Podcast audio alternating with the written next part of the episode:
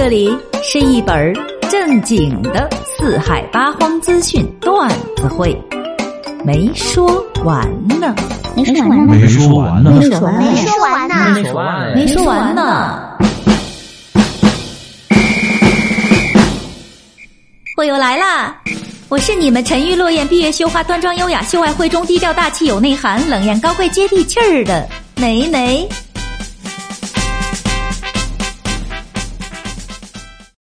稀里糊涂的就把这春节过完了，一向工作严谨的我就琢磨着啊，这事儿啊确实不能稀里糊涂的，是不是可以再重新过一次？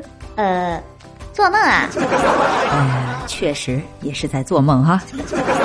呃，要不就先给大家拜个早年儿，祝大家兔年大吉。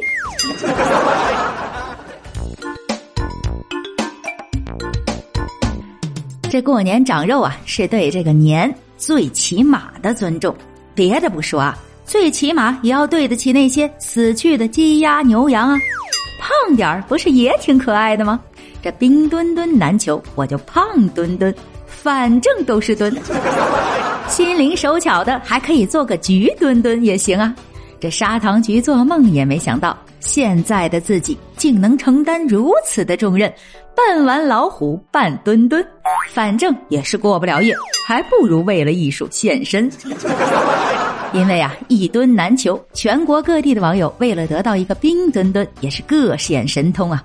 我看网友们啊，有用橡皮泥捏的，有用水果做的，蛋壳做的，烫珠的，笔画的，毛线勾的，还有用糯米做的，不但好看，还能吃。哇哦！北方的网友就更厉害了啊，就地取材，哎，雪堆的那可谓是真材实料的冰墩墩了。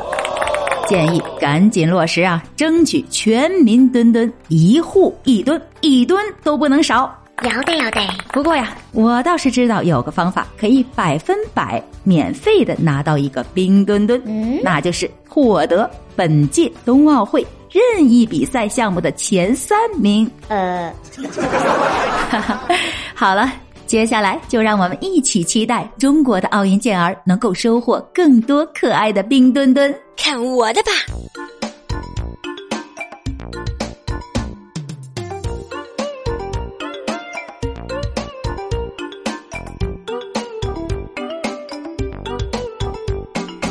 这大过年的又赶上了冬奥会，所以大家的热情都是非常的高。内蒙古鄂尔多斯的一位韩先生在看完冰壶比赛之后啊，就对这个冰壶非常的感兴趣，就带领着家人在村边的浅冰处玩起了自制的冰壶。他仔细观察了冰壶的外观，这个虽然叫壶，但认真看起来呢，其实跟锅差不多。于是就把家里做饭的高压锅、砂锅还有茶壶拿出来充当了冰壶，还把家里的拖把当成了冰壶刷。这个视频啊，真是特别的搞笑，你们啊可以自己上网看看。嗯，你想想啊，这画面感啊，这家里的炒锅出来溜冰了，前面带路的是拖把。这许多的路人看到了之后呢，也纷纷的加入了。韩先生还说了，自己呀、也是用普通的方式来庆祝冬奥会，为奥运健儿加油。哇哦！没说完呢，哎，不知道大家注意到了吗？这个冰壶比赛之前呢是先洒水，哎，和别的比赛不一样啊。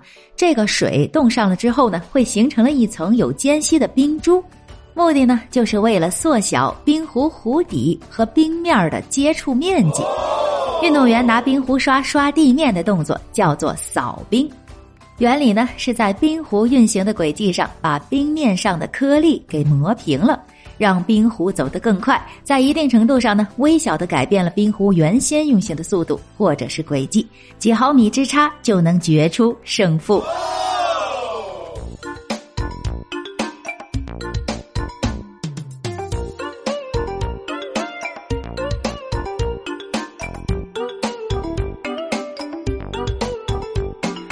这过年啊，还有一个大型的比赛项目比较火爆，咱老百姓啊都可以亲自上场参与的，但是未婚啊，嗯，那就是相亲，哎，对了，江苏徐州一个相亲大会上就出现了五个女的相一百个男的，这不就是优胜劣汰，跟比赛一样吗？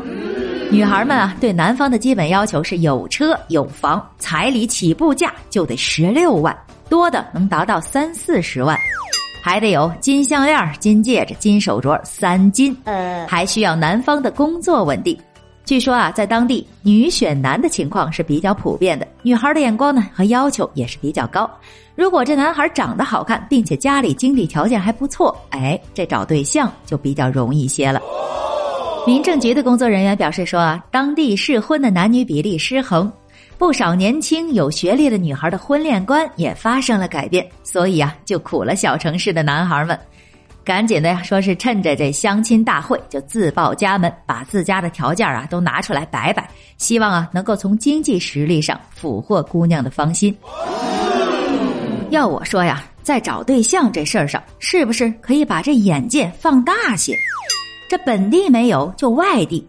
不行，这等着疫情过后啊，可以组织那些适婚的男性去越南呀、泰国呀、缅甸的。搞个相亲旅游团儿，娶个外国媳妇儿，省下了彩礼不说，还能生个混血宝宝，更不用担心婆媳关系。毕竟两人的语言不是那么互通。